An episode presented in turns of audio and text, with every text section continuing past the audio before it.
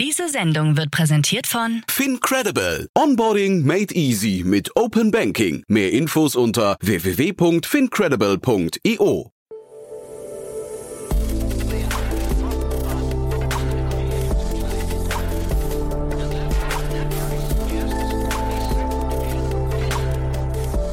Startup Insider Daily.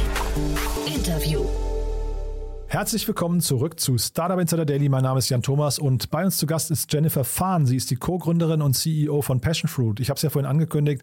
Jennifer baut mit ihrem Team eine Art Backend-System oder eine Art Operating System für die Creator Economy. Das heißt für Menschen, die auf YouTube, auf Instagram oder auf TikTok oder auch auf Twitch ihr Geld verdienen. Und ja, da ist gerade eine Finanzierungsrunde passiert in Höhe von 3,3 Millionen US-Dollar.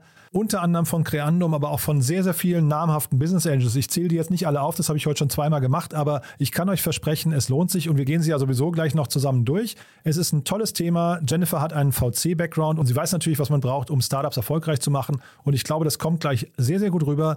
Wir legen auch sofort los. Ich möchte noch kurz hinweisen auf das Gespräch vorhin. Um 13 Uhr habe ich gesprochen mit Florian Semler, er ist der Gründer von Formel Skin. Und das solltet ihr euch anhören, wenn euch der Direct-to-Consumer-Markt interessiert, wenn euch der Gesundheitsmarkt interessiert oder wenn euch das Thema Dermatologie interessiert.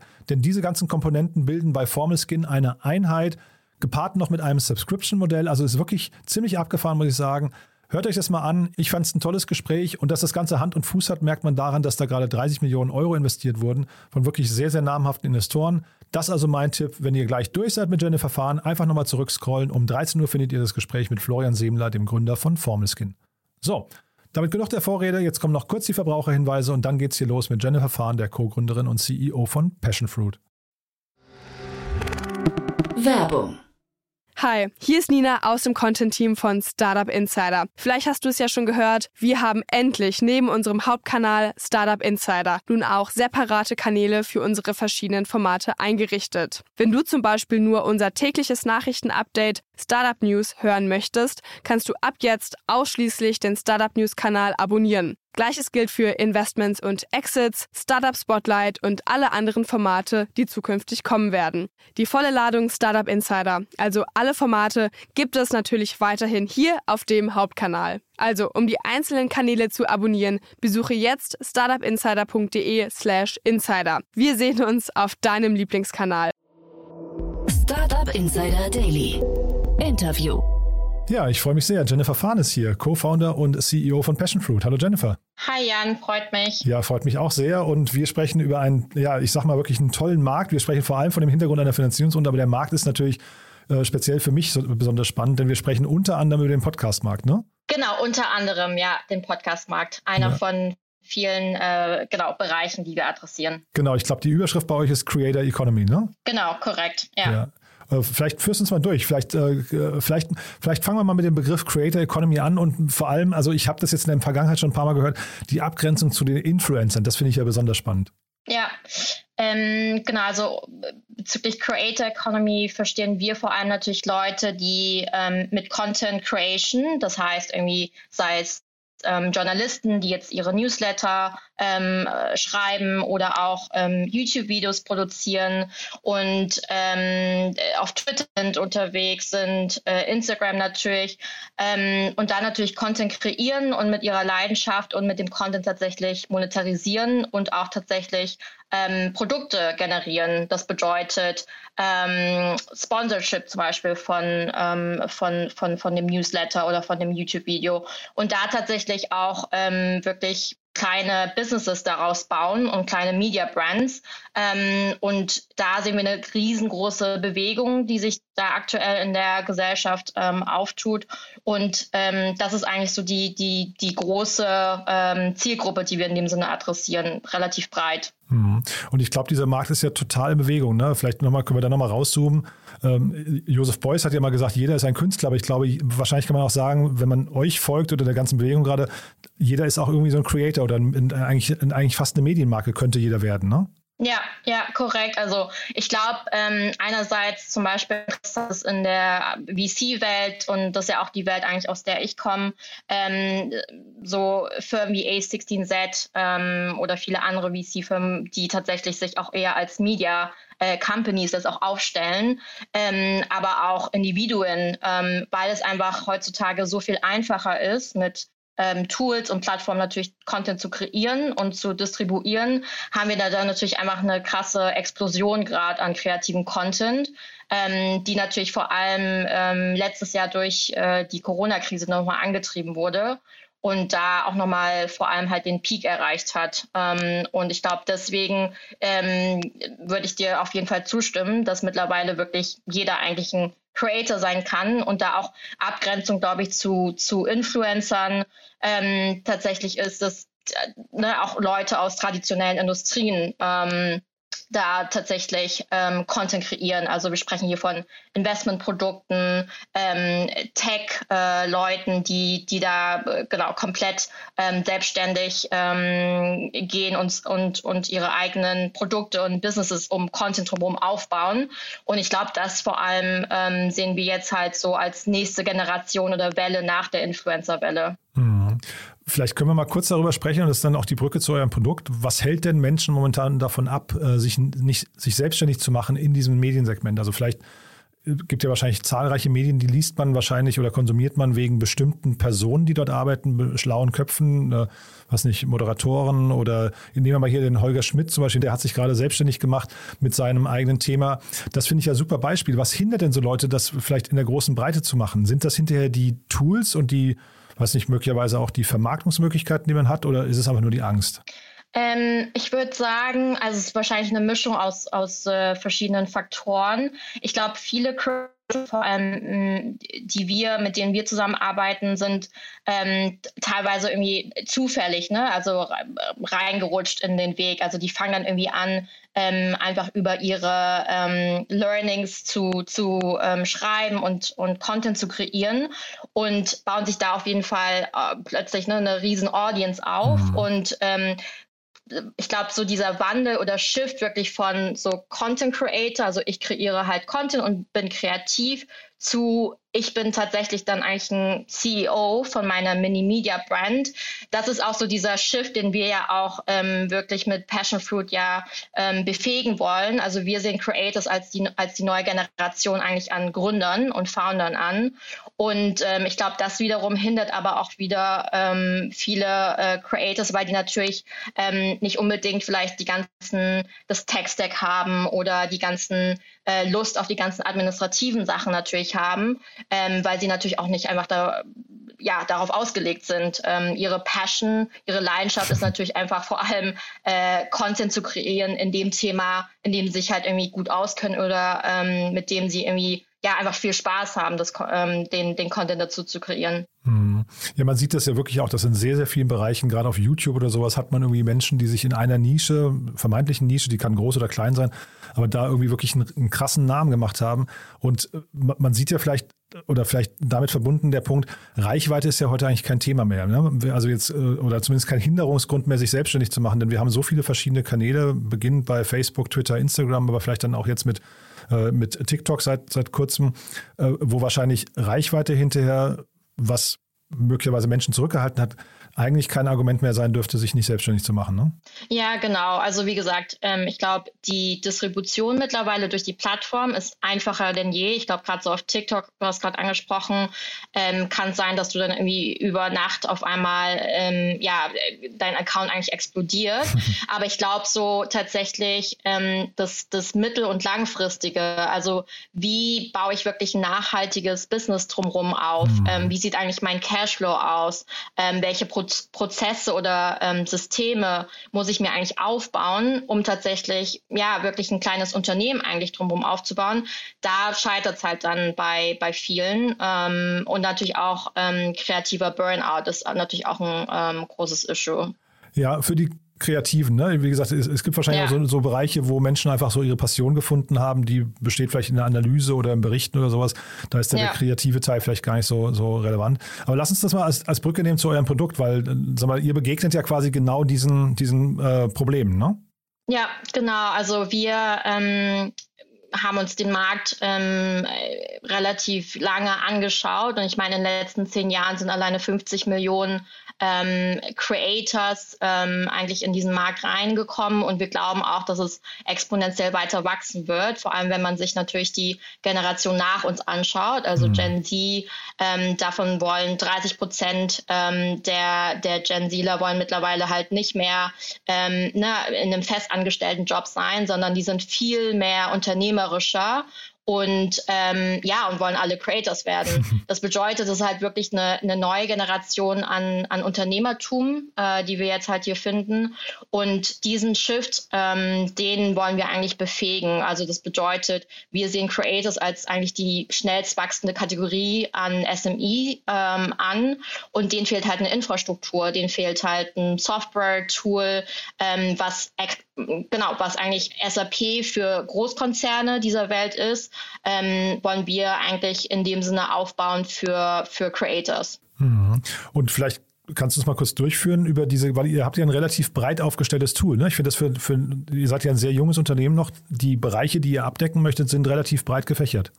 Ja, ähm, ja, ich, also das kommt vor allem dadurch, wir haben ähm, unglaublich viel ähm, User Research gemacht und wir haben auch mit Creatoren sehr eng zusammengearbeitet, ähm, teilweise auch als COO tatsächlich die unterstützt ähm, in ihrem Day-to-Day-Business, um wirklich tief zu verstehen, wie die Workflows aussehen ähm, und haben da halt, wie gesagt, vor allem rausgehört, dass 70 Prozent der Zeit ähm, auf administrative und geschäftliche Aktivitäten ähm, verwendet wird. Das bedeutet ähm, Verhandlungen mit ähm, Partnern, dann natürlich irgendwie die Anfragen, die sie irgendwie auf allen möglichen Plattformen bekommen. Ähm, denen fehlt komplett die Übersicht ähm, über ihr Cashflow und über ihre Zahlungen, die sie erhalten. Das natürlich wiederum hindert, dann wirklich eigentlich ja Business Decisions eigentlich zu treffen.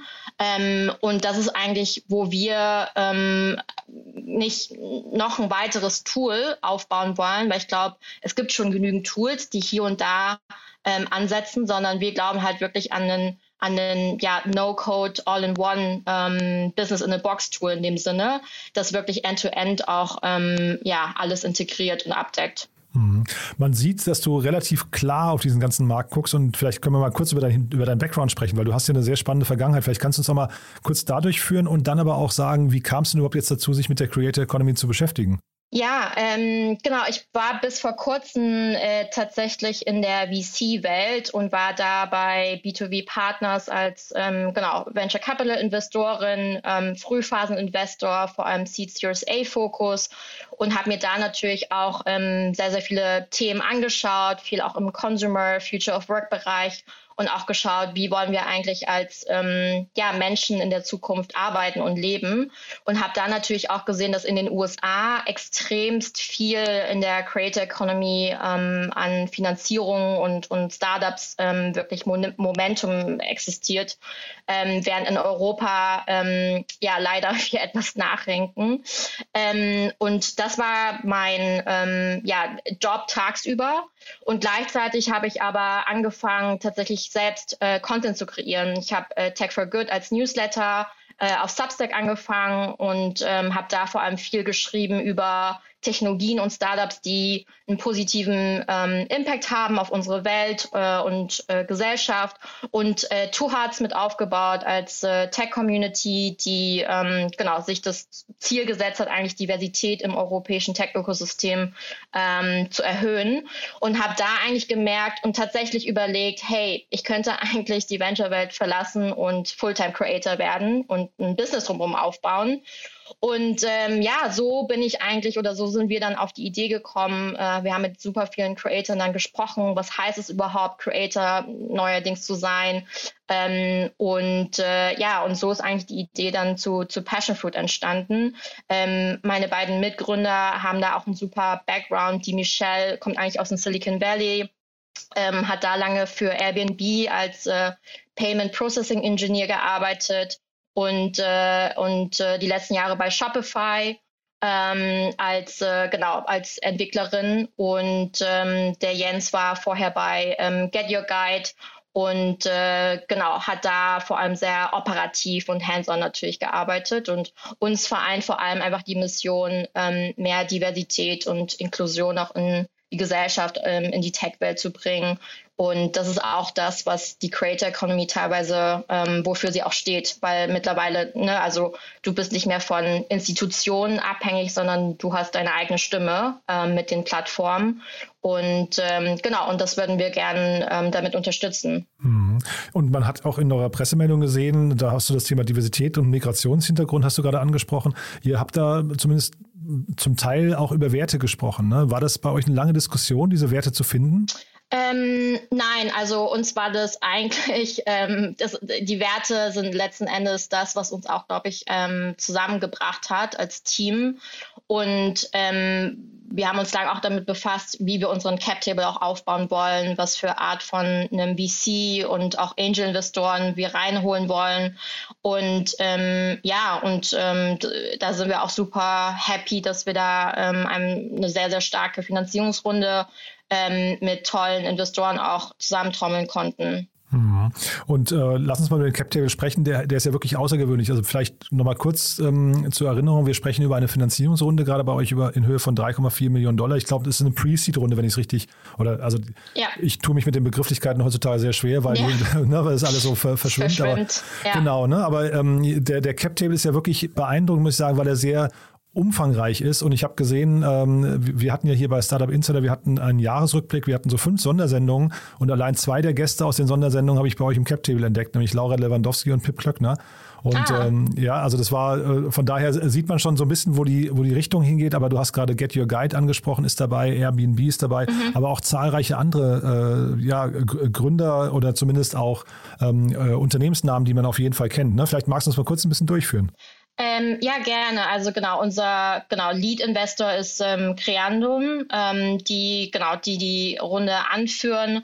Und uns war es aber extremst wichtig, ähm, neben einem institutionellen Investor, der natürlich auch viel Expertise einfach mitbringt, ähm, in sehr produktzentrische ähm, Firmen und äh, SMEs vor allem fokussierte Firmen, was natürlich auch bei uns passt, da aber auch einfach ein Cap-Table aufzubauen, der mit unseren Werten irgendwie einhergeht. Und unser Wert ist ja vor allem, gerade bei der Creator Economy geht es um ähm, Empowerment von Individuen, äh, Individuen über Institutionen in dem Sinne zu stellen und ähm, ja auch mehr Diversität und ähm, Gleichberechtigung in der Gesellschaft.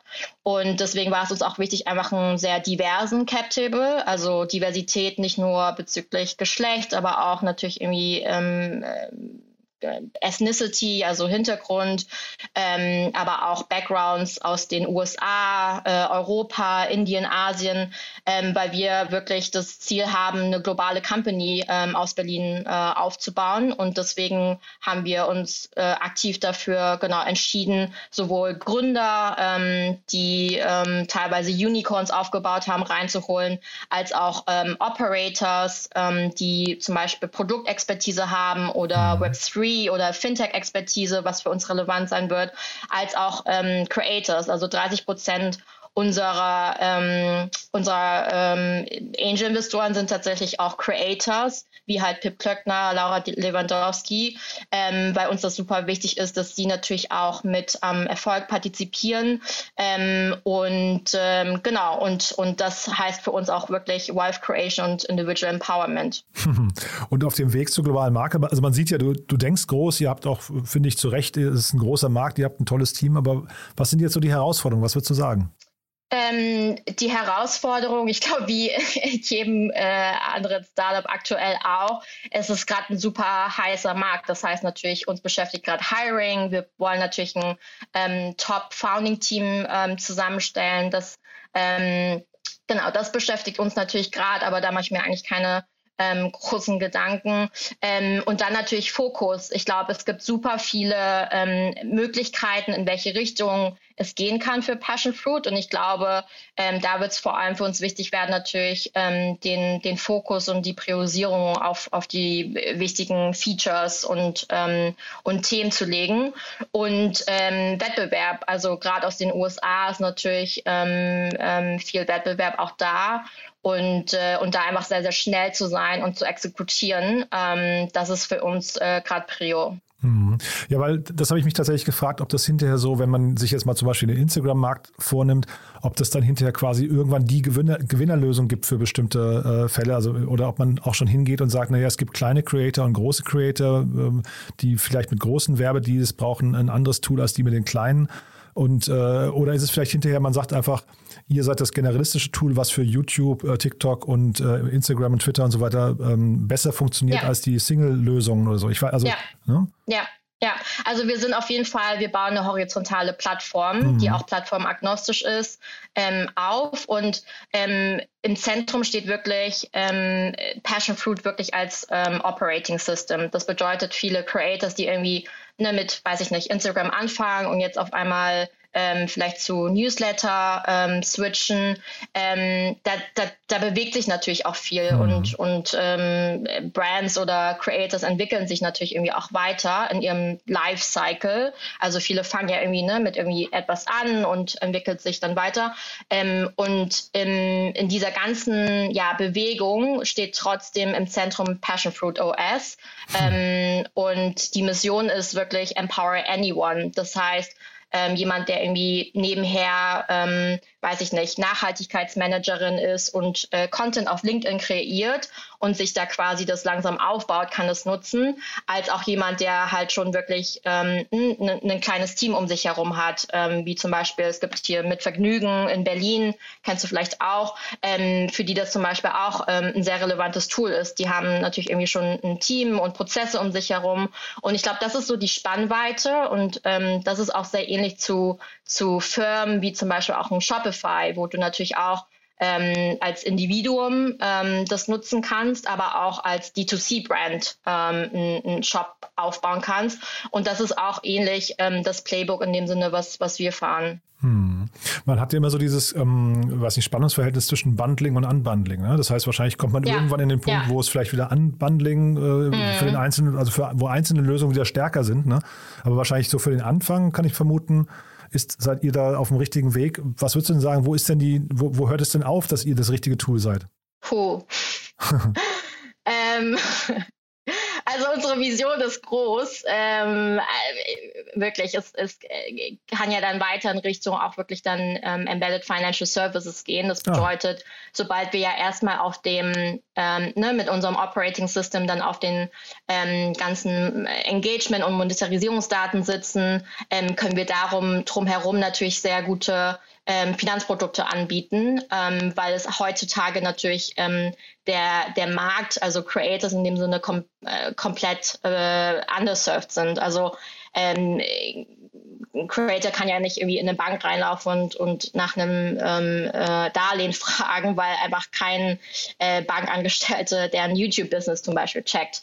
Und ähm, ich glaube, da, das ist so ähm, mittelfristig ähm, die Vision. Und dann muss man sich natürlich auch ähm, Gedanken machen bezüglich, ähm, was aktuell natürlich ein heißes Thema ist, auch ähm, Web 3 und ähm, wie wir das natürlich langfristig dann einbauen. Das heißt, das ist wirklich ähm, die, äh, also wir, wir, wir denken sehr, sehr groß. Ich, ich weiß gar nicht, wo es wo es aufhören sollte. es, gibt, ähm, es ja. gibt, hier in Berlin gibt es ähm, Blockfoster hieß, äh, hießen die früher, die heißen glaube ich jetzt Ecolot oder so, äh, wenn ich es richtig weiß. Ähm, die äh, machen, glaube ich, die machen, die schließen Werbedeals ab für, für Social Influencer und ist das ein Thema, wo ihr euch auch noch seht? Also ist der Werbemarkt für euch hinterher eins, wo ihr euch in einer größeren Rolle seht? Mm, nee, ich glaube nicht. Also nee.